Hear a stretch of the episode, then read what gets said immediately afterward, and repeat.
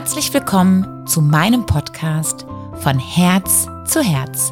Mein Name ist Rebecca, ich bin psychologische Beraterin und dein größter Fan, weil ich dich bitte, erzähl mir deine Geschichte.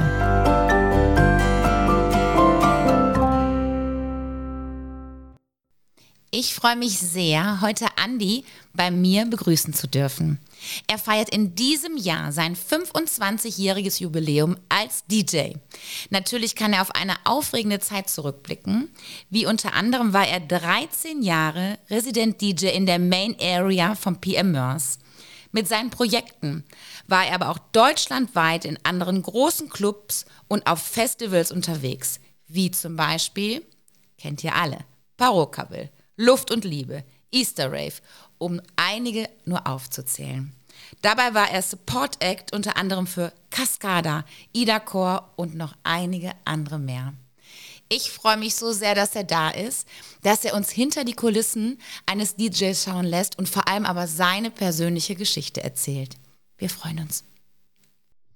Herzlich willkommen, lieber Andi. Ich freue mich, dass du dir die Zeit genommen hast, heute mit mir diesen Podcast zusammen durchzuführen. Du bringst eine schöne Geschichte mit. Ja. Was machst du, Andi? Ja, was mache ich? Ich mache ganz viel. Ich glaube, du wolltest eigentlich darauf hinaus, dass ich DJ bin. Ja, genau. genau. Mhm. Es ist ja so, dass, ja, DJ, früher, ich sage, ich darf das sagen, ich werde 50 Jahre alt dieses Jahr und für mich war ein DJ, der ungefähr 20 CDs mitgenommen hat und hat die Bravo-Hits von 1 bis 30 gemixt. Wahrscheinlich jeder, der das hört, der DJ ist, der ist jetzt gerade ein bisschen sauer. Aber so, so habe ich gedacht, ist das? So ist es natürlich nicht. Ein DJ ist ein Künstler. Und wenn man ein Künstler ist, braucht man ein Talent. Welches Talent müsste ich mitbringen, um DJ zu werden? Mm, also ich glaube, allen voran ist es ein Gefühl für Musik. Wann spiele ich was zu welcher Zeit? Das ist mal ganz entscheidend. Weil dieses Technische, was, was jeder meint, so, oh, das will ich auch gerne kennen und das kann man lernen. Das ist pures Training. Das hat man innerhalb weniger Wochen drin, wenn man will. Aber das Feeling, wirklich Musik zu fühlen, Musik zu transportieren, ein Gefühl zu entwickeln, schon beim ersten Hören, wenn ich mir, also bei uns ist es immer so, freitags kommt meistens neue Musik raus, schon mal so durch die Library zu hören, was, was kommt jetzt hier an neuen Tracks irgendwie raus, da schon irgendwo ein Gespür zu haben, welcher zündet am Wochenende. Das ist natürlich im Laufe der Jahre. Ich meine, ich bin jetzt auch schon 25 Jahre im Geschäft. Wahnsinn. Du hast jetzt dieses Jahr? Dieses Jahr sind es 25. Wahnsinn. Ja, sind es 1999. Wann hast du das erste Mal versucht, Musik zu mixen oder überhaupt darüber nachgedacht, DJ zu sein? Das war schon auch zu Schulzeiten. Also diese, ich meine, ich glaube, wir können ja irgendwie auf der, aus der gleichen Ecke der Zeit früher diese Kellerpartys da war es ja schon so. Äh, alle waren besoffen in der Ecke oder haben irgendwie zu Brian Adams irgendwie, keine Ahnung, rumgeknutscht und der Andi hat die Musik gemacht.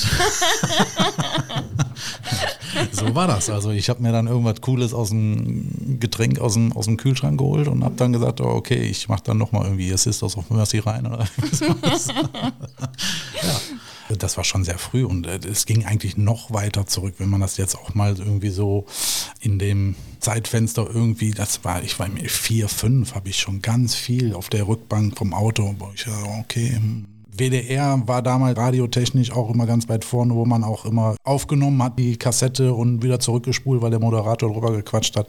Das war eigentlich ganz, ganz früh. Ich weiß noch, OMD, die hatten damals dieses Made of Orleans. Äh, das war für mich so catchy. Ich glaube, da war ich vier oder fünf. Diese, diese Vinyl aus diesen alten Kirchenfenstern. Allein das Cover, das hat mir so abgeholt. Und von da an Später war es irgendwie mal Sandra, Maria Magdalena, in die war ich halt unheimlich verliebt. ja, relativ früh gestartet. Also du machst das seit 25 Jahren, da kann man dir echt auf eine lange Zeit zurückblicken. Was macht Musik mit dir? Brauchst du die täglich? Gibt dir das was? Du hast ja ein eigenes Tonstudio zu Hause. Mhm. Was macht die mit dir emotional? Heute würde ich sagen, sie erdet mich, gerade so nach Feierabend. Also ich mache ja jetzt nicht nur DJ und nicht nur Musik, ich gehe ganz normal auch arbeiten. Aber so nach Feierabend, das äh, holt mich schon alles ein bisschen runter. Also auch so von, von alltäglichen Geschichten, wenn man sich irgendwo ärgert, wenn man irgendwie, weiß ich nicht, Kummer hat oder wie auch immer. Das ist schon auch so ein wesentlicher Teil, der mich wieder zurück auf den Boden holt. Wie sind die Leute auf dich aufmerksam geworden, dass sie dich gebucht haben zu verschiedenen, du sagst Geburtstagen, Hochzeiten, mhm. aber auch in Clubs? Wie hat sich das entwickelt? Grundsätzlich ist das erstmal am Anfang Empfehlung, Empfehlung, Empfehlung und später ist es dann halt rein Mund Mundpropaganda. Also wirklich so, wie es früher auch bei den Handwerkern irgendwie lief, ja hör mal, der ist gut, dann äh, nimmst du mal den. Ja, ganz viel. Ich, Im letzten Jahr war ich ganz viel unterwegs, ganz viel sind dann so, oh, wir wollen nächstes Jahr auch heiraten, können wir dich buchen. Das geht dann irgendwann ins Unendliche. Aber wie war das für dich, als du dann da oben gestanden hast? Die, also war ja immer so, oder wie du auch sagtest, früher war man ja, oder ist man heute noch, wenn man DJ ist, die Menschen finden einen ja meist richtig gut, weil man steht da oben, man hat den Blick auf die Masse. Kommt auf die Veranstaltung an. Ja, da hast du recht. Manchmal auf einer Hochzeit stehst du auch immer in der Ecke. Also, oh nein, ja, okay, das stimmt. also, okay, das, das ist auch. Aber wie ist das, wenn die Menschen dann ausflippen und sich freuen und tanzen und schreien? Das ist doch mega, oder? Das ist genau das, was ich dann einfach auch mit meiner Berufung erreichen möchte. Einfach wirklich die Menschen auch glücklich machen. Also das ist zum einen natürlich die Geschichte Musik zu erzählen, die Musik aufzulegen, die ich gerade fühle, wo ich aber auch sage, das könnten durchaus jetzt auch die Leute fühlen und wenn die Leute es dann noch mitnehmen, dann ist es einfach an dem Tag, an dem Abend, in der Nacht das perfekte Match. Und ist das nicht total schön, wenn man selber sagt, boah, das Lied ist geil, das muss man ja selber auch gut finden oder der Track ist geil und alle flippen aus aus. Das ist doch so, so, ein, so ein Gemeinschaftsgefühl, was man dann auf einmal hat. Absolut. Oder? Ich komme ja auch noch aus einer Zeit, da hatten die DJs einfach als erstes die Musik. Bevor sie irgendwo auf irgendeinem Sampler, auf deinen Bravo-Hits oder im Radio oder sonst was liefen. Also wir hatten meistens wirklich einen Vorlauf von einem Jahr, anderthalb wenn nicht sogar zwei. Und wir sind auch heute wieder phasenweise bei Künstlern so, die das äh, übers Instagram zum Beispiel irgendwie so breit treten, dass ich allerdings heute dann schon oftmals, bis ich dann auch den Check bekomme, sage so, äh, ich finde ihn immer noch gut, aber ich spiele ihn nicht mehr, weil ich habe ihn schon tot gehört. aber das war früher so. Ne? Also früher bist du am Wochenende in eine Diskothek gegangen und hast gesagt so, boah, ja, ich freue mich, wenn der Song kommt, weil ich höre ihn dann die ganze Woche nicht. Weil es den okay. einfach nicht gab. Früher gab es halt okay. auch das Tool Internet so nicht. Du konntest nicht bei YouTube oder Instagram oder keine Ahnung irgendwo diesen Schreck wieder abrufen, Spotify. Das gab es alles nicht früher. Mhm. Und deswegen warst du früher auch der King, so gesehen. Also mhm. du warst jemand, der die Musik hatte, die keiner hatte. Und das hat dich so ein bisschen einzigartig gemacht. Hast du immer eine gleiche Abfolge von Liedern, die du spielst, von Tracks, die du spielst? Oder machst du das gefühlsabhängig? Oder nimmst du dir das zu Hause schon vor, wie das vonstatten geht? Kommt immer drauf an. Also wenn ich jetzt für eine ganze Nacht gebucht bin, dann spiele ich einfach so, wie mir der Schnabel gewachsen ist, Tatsache. Es gibt am Abend immer mal so ein, zwei zusammenhängende, wo ich sage, so die müssen hintereinander, das gehört zusammen wie Currywurst und Pommes. Das, es gibt manchmal solche Symbiosen für Bookings, wo du dann wirklich nur für eine Stunde oder zwei gebucht bist. Da bereitest du dich schon auch vor, dass du in diesen zwei Stunden diese Geschichte erzählt bekommst. Also ähnlich wie jetzt auch bei deinem Podcast hier zum Beispiel.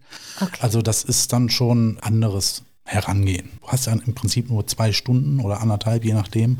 Da willst du dich natürlich dann präsentieren. Die Zeit Corona, die war natürlich für alle schlimm, dieses Isoliertsein. Wie war das für dich, wenn du gewohnt bist, wirklich am Wochenende loszuziehen, unter Menschen zu sein, dieses Adrenalin zu spüren, wenn man Musik auflegt? Das war ja weg. Das war, das war schon grausam.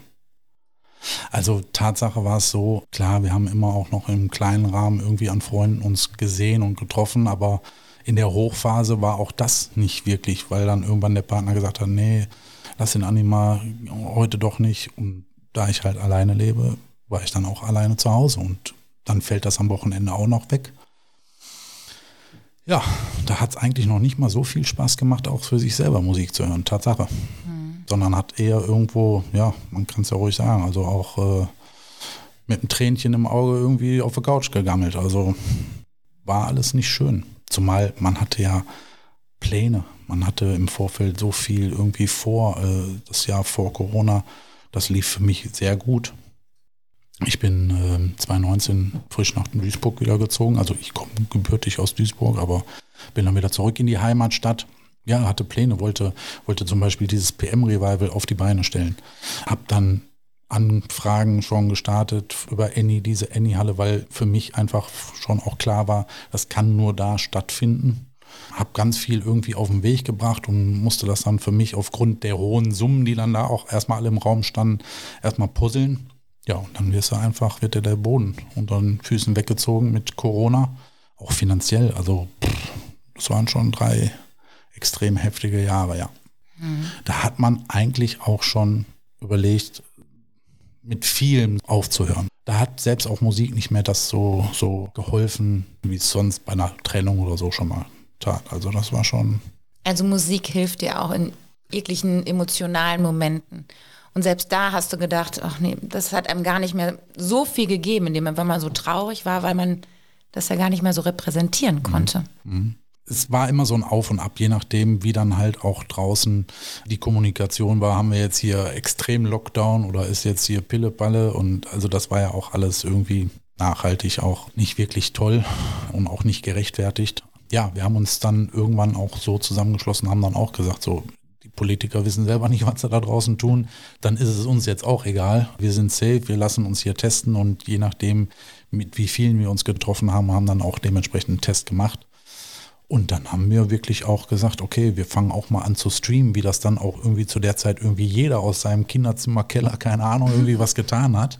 Wir hatten dann das Glück, dass wir da irgendwo auch schon auch ein Studio hatten und das war mir aber nicht genug. Und dann habe ich gesagt, so, lass uns doch die Gunst nutzen. Ich war immer schon sehr angefixt von Foto und Videografie. Ich sag, pass auf, ich sag, wir machen jetzt hier folgendes, wir packen uns jetzt hier so ein paar Kameras hin und dann machen wir da auch ein Video draus. Gute Idee. Das ist dann soweit, das habe ich am Anfang so aus, aus dem Spaß gesagt. Dann gehen wir mal hier Tiger Turtle, keine Ahnung, irgendwie sowas. Äh, Finale haben wir es dann auch wirklich gemacht. Also wurden vom MSV eingeladen, waren da in der, in der MSV-Arena, haben dann da irgendwie vom Anstoßpunkt gespielt. Das war so das Bestmögliche, was du so aus Corona irgendwie mitnehmen konntest. Konnte sich nochmal auf einer anderen Ebene, auch visuell, das war mir halt so wichtig an der Stelle auch zeigen. Konntest schöne Ecken und so von Duisburg zeigen das hat schon Spaß gemacht. Es war viel Arbeit, keine Frage. Aber ja. Das ist eine super Idee.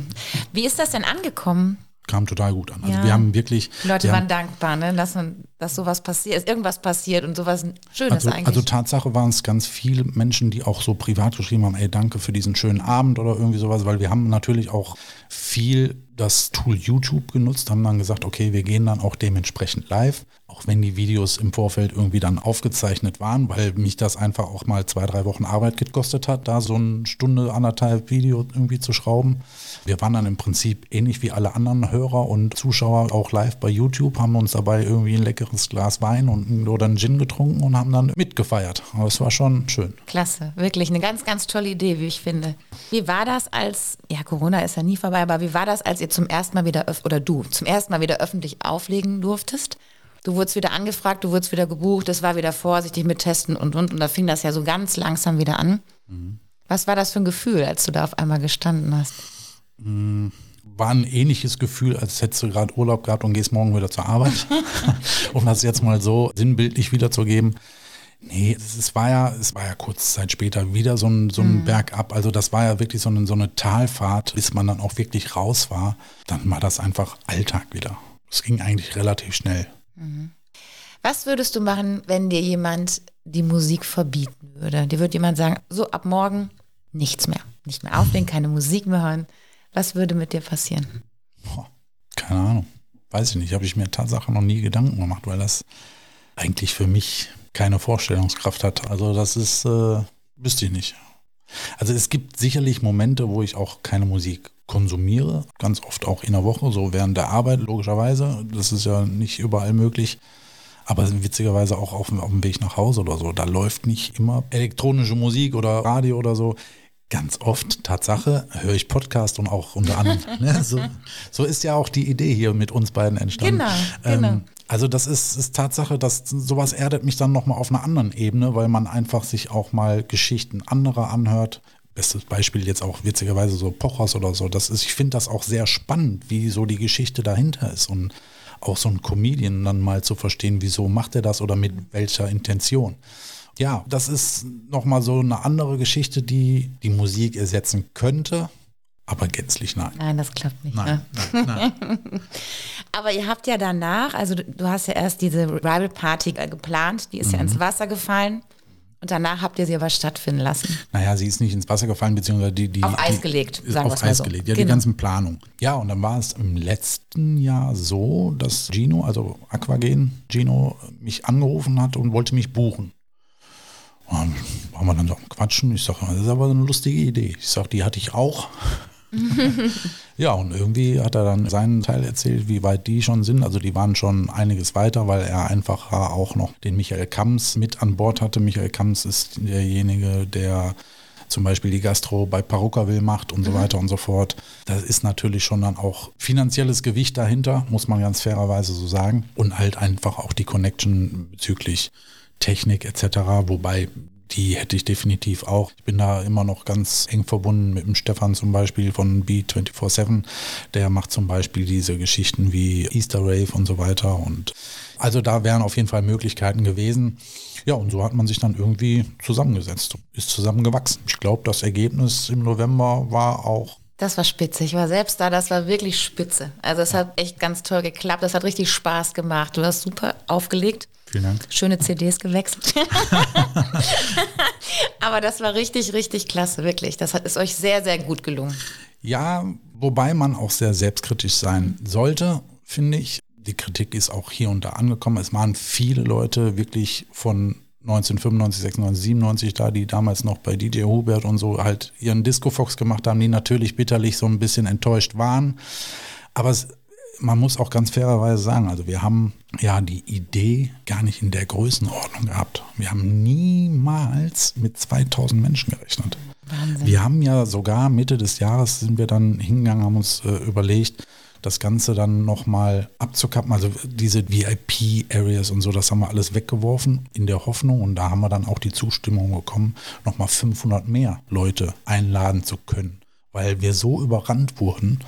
Dementsprechend war es dann auch schwierig, da auch mehrere Areas und mehrere DJs irgendwie, viele waren auch schon ausgebucht. Das war ein langer Vorlauf, den wir hatten. Viele haben gesagt, ja, das ist ja erst November, wo wir das im März gestartet haben. Aber nachhaltig irgendwie noch zu wenig Zeit, um da auch wirklich die Planung in, in vollem. Aber es ist auch schwierig. Also wir haben damals einfach im PM zur Hochzeit fünf Bereiche gehabt. Alle Bereiche abzudecken ist ultra schwierig. Ja, natürlich. Das ist so, so. Und wir haben jetzt versucht, trotzdem auch ein paar R&B-Sachen mit reinfließen zu lassen, um dann halt den einen oder anderen halt auch glücklich zu machen.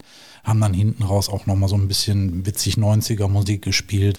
Na gut, 90 war es alles irgendwie, 90er. Also schon versucht, das Ganze auch bunt als Ü30 zu verkaufen, was ja eigentlich schon der Cliffhanger des Ganzen so ist. Ja, natürlich ist PM Revival und viele haben auch gesagt, warum findet das nicht in den alten Hallen statt? Das geht einfach nicht mehr. Das Ding wurde damals umgebaut, witzigerweise gestern auf den Tag. Zehn, Zehn Jahre, Jahre. zehn Jahre geschlossen. So, und danach wurde es so umgebaut, unter anderem halt auch der Wintergarten oder beziehungsweise der Biergarten draußen kreiert. Da fehlen dann zehn Parkplätze. Und das hat schon die Konzession für die große Halle hinten gekostet. Wahnsinn, das sind echt alles so Auflagen, die muss Genau. man erstmal erfüllen. Genau, ne? genau, ja. genau. Und das ist halt diese deutsche Bürokratie, die dann vieles halt auch schwierig macht. Und top halt, da ist jetzt einfach auch ein super Restaurant drin. Wer mal gut günstig essen will, Italio. Ich habe es selbst getestet. Richtig, richtig gut. Es ist nicht High-End, aber es ist auch keine Tiefkühlkost. Also es ist wirklich gutes Essen mit viel Liebe zubereitet. Ja, und die werden wahrscheinlich auch sagen, ich packe jetzt hier nicht irgendwie meine Pfannen raus für ein bisschen Party. Das hätte auch nicht gereicht. Zumal der Turm und hinten, wo Atelier drin war, das fällt halt auch raus. Also insofern gab es dann da nur die Any-Event-Halle in dem Moment. Und jetzt müssen wir gucken. Also dieses Jahr wird nochmal das eine oder andere geändert ablaufen. Aber es ist am wievielten geplant im November? 30., 31. Und der Vorverkauf Der, der, der läuft schon. Also wir sind witzigerweise in der gleichen Nacht noch losgegangen, haben das freigeschalten. Da sind wir eigentlich auch ganz gut schon wieder unterwegs mit dem Vorverkauf. Wurden allerdings auch so ein bisschen übel überrascht von anderen, die so ein bisschen nachahmend eine Gegenveranstaltung jetzt für Tanz in den Mai irgendwie machen. Wie das auch hintenrum so abläuft, dass man dann auch unsere Namen benutzt und sagen, ja, mit denen ist alles gere- geregelt und geklärt. Und Schade, äh, ne? das ist schade, es ist auch ein Stück weit unprofessionell, aber gut, da müssen wir jetzt irgendwie alle durch. Ich glaube, am Ende des Tages wird es für die Gesamtveranstaltung nicht gut sein. Wichtig ist nochmal, dass man das deklariert, dass das nichts mit euch zu tun hat. Das hat nichts mit uns zu tun. Also nur da, wo Aquagen, Gino, mein Name, Andi Dexter irgendwie draufstehen, da versuchen wir schon irgendwie auch das Original geltend zu machen. Der Rest ist Blick, Blicklastig, RB-lastig, weiß ich nicht. Andi, produzierst du auch selber Tracks? Ich produziere tatsächlich auch selber Tracks, mhm. ja. Ich habe mittlerweile jetzt auch irgendwie 10, 12 Jahre, also bin relativ Spätzünder. Mein Werdegang andere Prioritäten halt hatte, allen voran halt die Arbeit, dann später auch die Kinder und Wie viele Kinder hast du, Andi? Zwei. Wie alt sind die? Die gehen mittlerweile selber auch schon auf Veranstaltungen. Also die sind 22 und werden jetzt 19. Und ja. waren die auch dabei beim PM? Nee, leider nicht. Okay. Also die waren zwar eingeladen, ähm, der eine ist halt nicht so mit rausgehen und ähm, die andere war dann irgendwie, naja, hat sich wahrscheinlich gedacht, so, das muss jetzt nicht unbedingt meine Musik sein. Wobei witzigerweise, wenn die auf Fäden ist oder so, die hören alle auch Kaskade und so, wo ich denke, hm, woher kommt das? Aber wenn ich jetzt hingehe und sage, produziere mir bitte etwas, egal, wenn ich mir was wünschen könnte, würdest du da dich hinsetzen und sagen, ich mache jetzt irgendwas oder hast du irgendwelche Vorgaben? Sag, wie machst du das? Also es gibt ja, man mich anschreiben kann, dass, dass ich äh, Tracks für andere schrauben und produzieren kann. Mhm. Passiert auch. Künstler kann man dann natürlich nicht nennen. Nee, aber das ist ähm, die, Auf die Vorgaben geben natürlich die Künstler, die mich, die mich anschreiben. Und dann ähm, versuche ich das so umzusetzen, wie das für die dann auch passt, wie das vom aktuellen her vielleicht auch passt. Ja. Du hast ja auch was ganz Tolles jetzt vor. Du möchtest ja auch einen Podcast produzieren, ist das richtig? Ja, ich habe ja gerade schon gesagt, also diese Podcast-Geschichte so grundsätzlich ist ja jetzt auch nicht neu.